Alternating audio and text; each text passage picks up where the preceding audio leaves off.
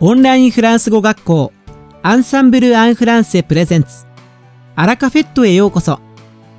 皆さんこんにちは。パーソナリティの野瀬祐介です。この番組はフランス語学習をメインテーマにネイティブに通じる実践的なフランス語表現や日本人学習者が間違いやすい文法のポイントなどをわかりやすくお伝えします。またリスナーの皆さんからのお便り紹介や、講師へのインタビューなども随時お届けします。本日のアラカフェットの担当は、大輔先生です。それではどうぞ、よろしくお願いします。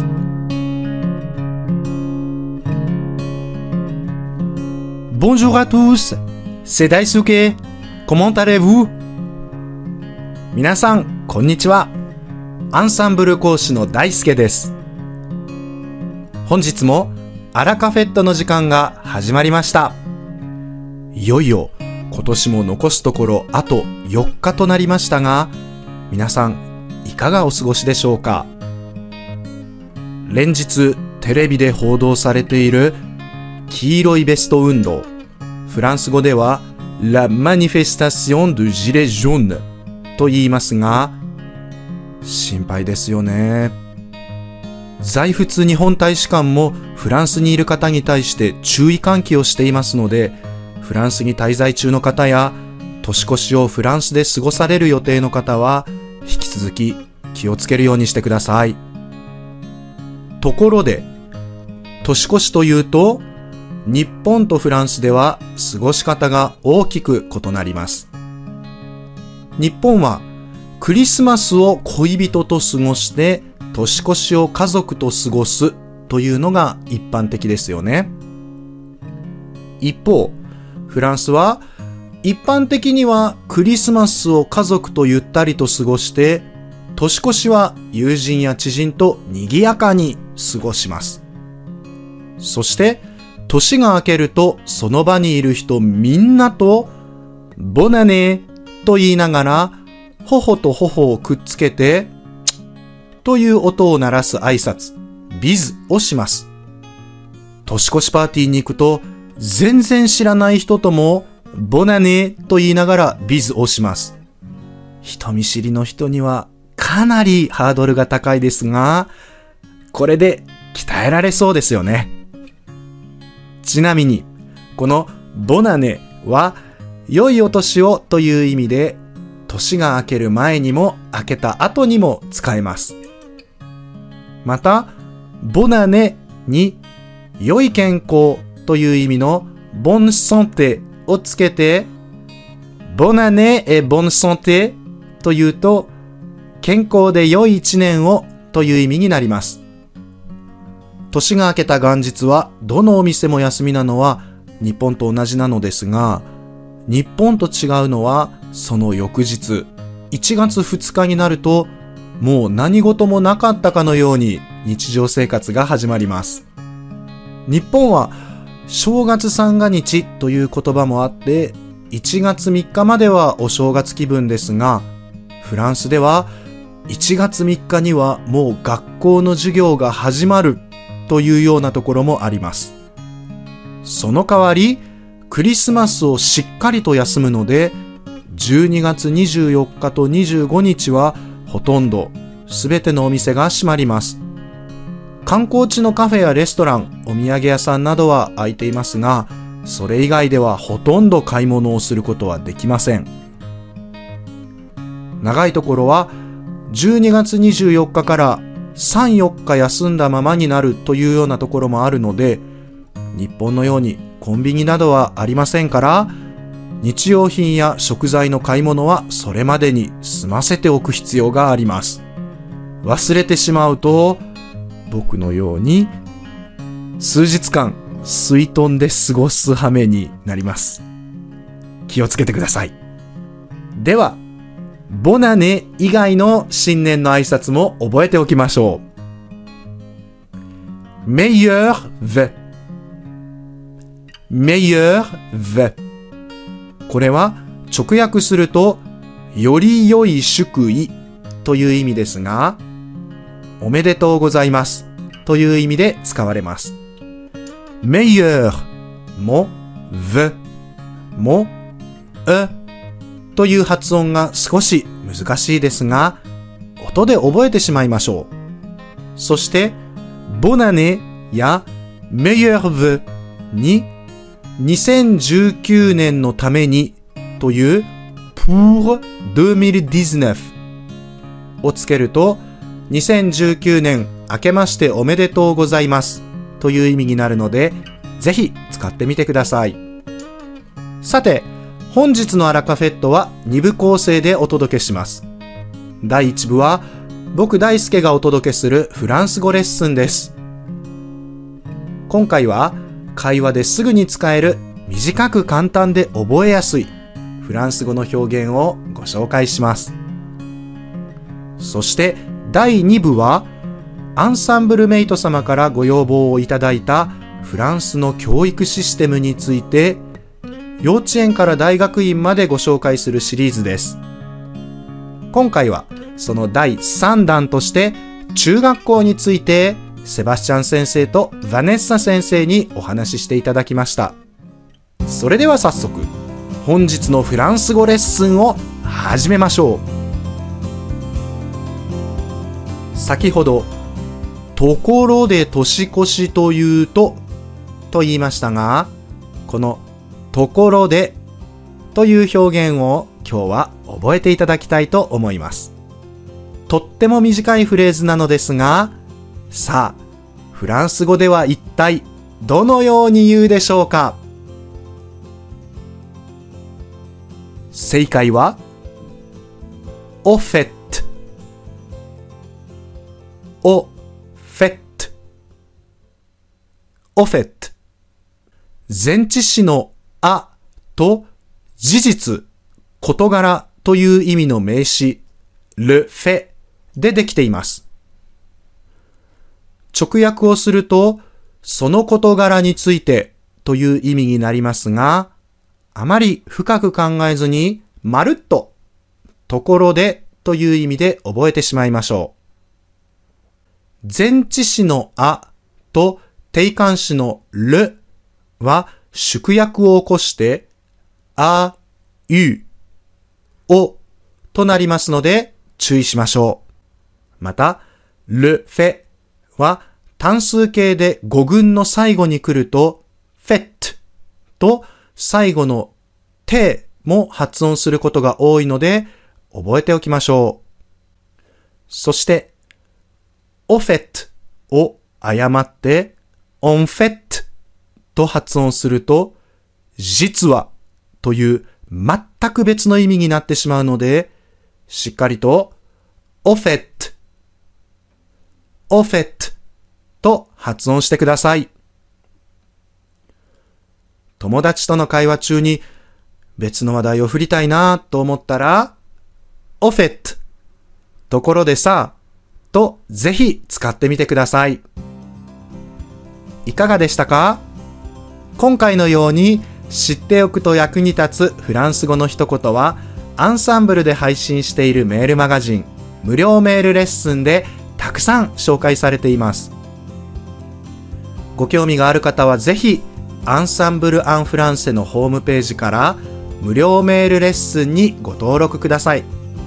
それでは Je profite de l'occasion pour vous souhaiter à vous et à votre famille une excellente et fructueuse année.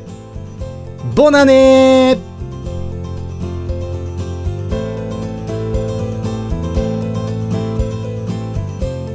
大輔先生ありがとうございました。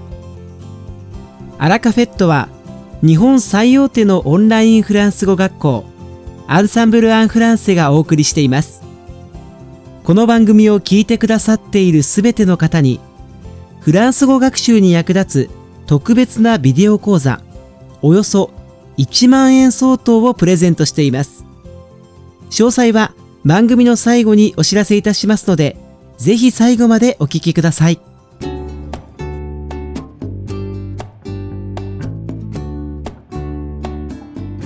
続きまして第2部ではアンサンブルメイト様からご要望いただいたフランスの教育システムについて幼稚園から大学院までをご紹介するシリーズです。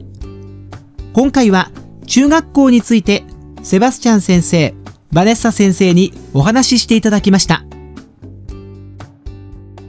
Bonjour à tous, bienvenue sur Ensemble en français à la cafette.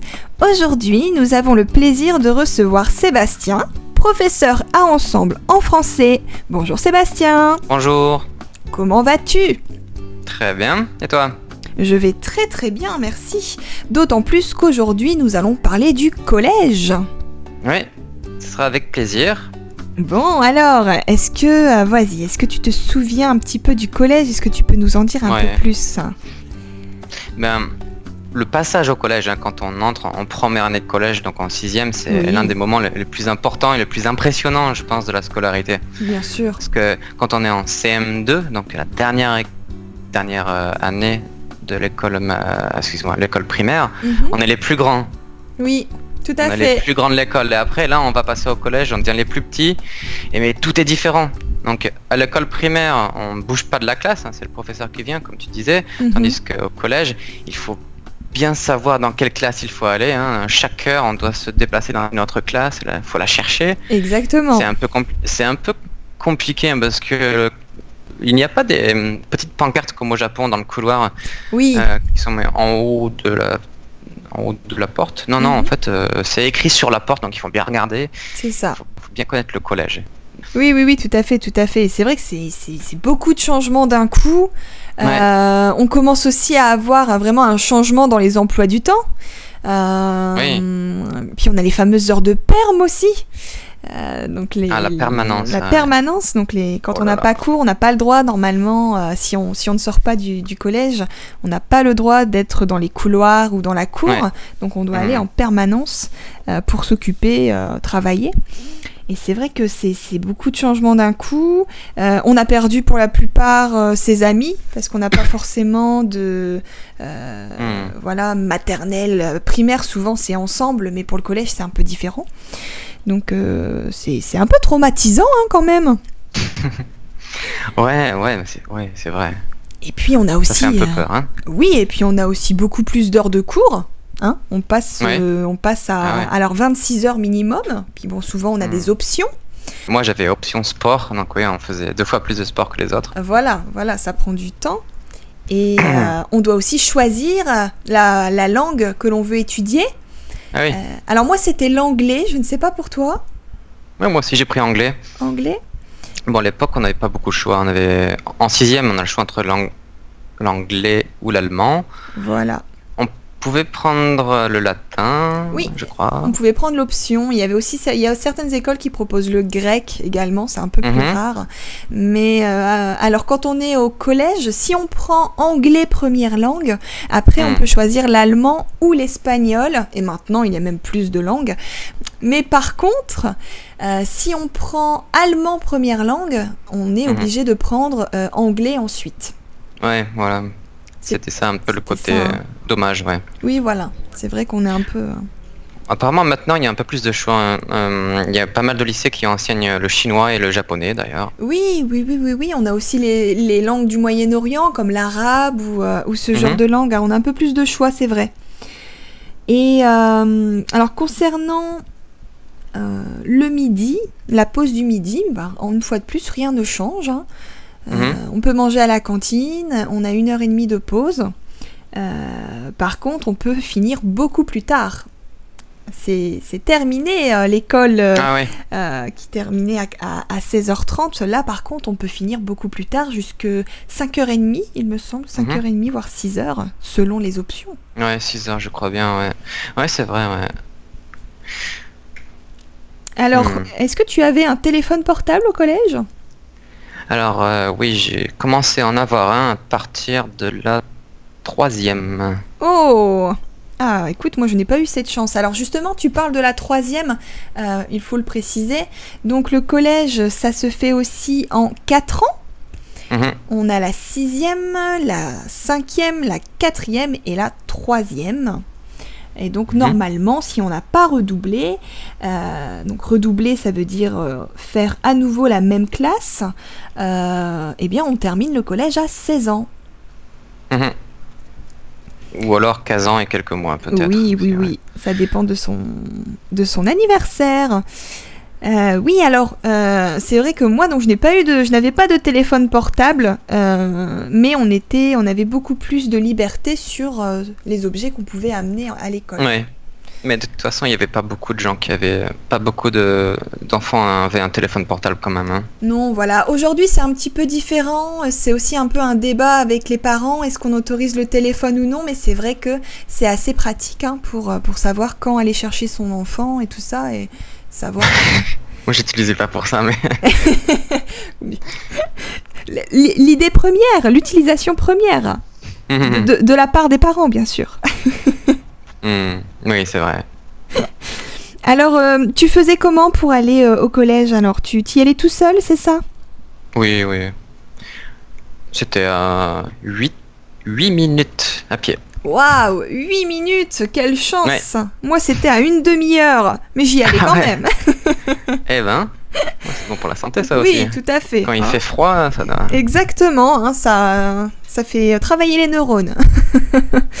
non, mais c'est vrai que euh, oui, euh, je, je, rentrais seule et c'est à partir du collège que j'ai commencé à rentrer seule. À partir de la primaire, c'était c'était peut-être un petit peu tôt pour mes parents, donc ça dépend un peu des, des gens. Euh, c'est vrai que c'est encore une autre différence avec le Japon. Au Japon, on voit des enfants très très jeunes, seuls dans les transports en commun et qui vont mmh, rentrer à l'école. C'est vrai, ouais. En France, c'est un petit peu plus dangereux, il faut faire un peu plus attention. Ouais, ouais, j'ai toujours été étonné de ça. Surtout à Tokyo, je me rappelle, je me rappelle bien avoir vu des, des petits bouts de chou. Hein, je sais pas, il devait avoir 6 euh, ans, même pas? Mhm. Ouais, 6 ans. Il prenait le, il prenait le métro. Alors que c'était déjà bientôt 9h du soir, quoi. Voilà, hein, c'est vrai que c'est en France, c'est un peu plus dangereux de faire ça. Déjà, nous, à 9h du soir, on était quasiment dans le lit. Hein. Ah oui, hein, oui, tout à fait, tout à fait. C'est vrai que c'est pas une heure pour être dehors. Oui, donc voilà pour le collège. Est-ce que tu aurais une petite euh, anecdote à nous raconter ou quelque chose à ajouter? Ouais, j'en ai, plein des anecdotes, alors je sais même pas par où commencer. Quoi. Euh, bah, D'abord, quelque chose de pratique, bon, le, carnet de correspondance. Oui, tout à fait, c'est vrai. Alors, non, il faut savoir donc que... Attends, c'est un peu compliqué. Euh, on n'est pas très libre, hein, quand même. On entre dans le collège. Quand on entre dans le collège, on doit montrer le carnet un surveillant qui est au portail. Oui. Et il dit ouais c'est ok, tu peux passer. Tout à fait. Et si on arrive en retard, hein, si on arrive après la fermeture du portail, là on est bloqué. On peut pas rentrer. On peut pas rentrer, alors on est obligé d'aller dans le bureau des surveillants, ils vont écrire le mot, ils vont écrire dans le carnet que l'enfant a été a été en retard, il faudra le faire signer par papa ou maman hein, et revenir demain, le lendemain, montrer que ça a été signé. Voilà, c'est ça. Et on n'était pas vraiment libre non plus de sortir du collège si on avait d'autres cours dans la, dans la journée. Exactement si on n'a plus cours, imaginons, euh, je sais pas, à 2 heures ou 3 heures de l'après-midi, le professeur euh, est absent, ou, alors c'est un jour comme ça, hein, ça arrive, c'est un jour comme ça, on n'a plus cours, ok, on peut sortir. Exactement. Le, surveillant va regarder le, carnet de correspondance, hein, il, y a le, il y a le programme, l'emploi du temps dedans, il dit ok. Si on a un autre cours, on peut pas sortir, hein, on est bloqué. Moi, je me rappelle très bien que, ouais, on, a essayé plusieurs fois d'escalader euh, le grillage et de sortir du collège. On a, même fait un trou dedans. Ah bah bravo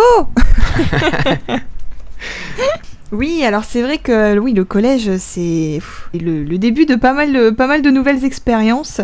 Euh, alors moi, je me, je me souviens que c'était euh, le début des casiers. les casiers où on pouvait ranger ses livres, etc. Euh, tous, les, tous les collèges ne faisaient pas ça d'ailleurs. Hein. La plupart des collégiens ont des sacs énormes qui, font, euh, qui sont très très lourds pour le dos. Hmm. Euh, mais moi, c'était le, début des casiers et on se sentait très grand parce que c'était comme un peu aux États-Unis, les lycéens avec les casiers et tout ça. Et, hmm. on, avait l'impression d'être dans la, la, grande école et de faire partie de la cour des grands. oui, c'est vrai, ouais.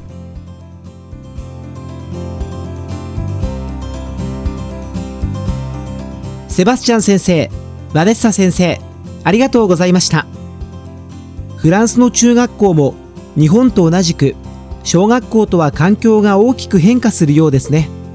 より行動を監視され制限されるという状況も印象に残りました次回もフランスの中学校についての対談をお届けしますので皆さんどうぞお楽しみに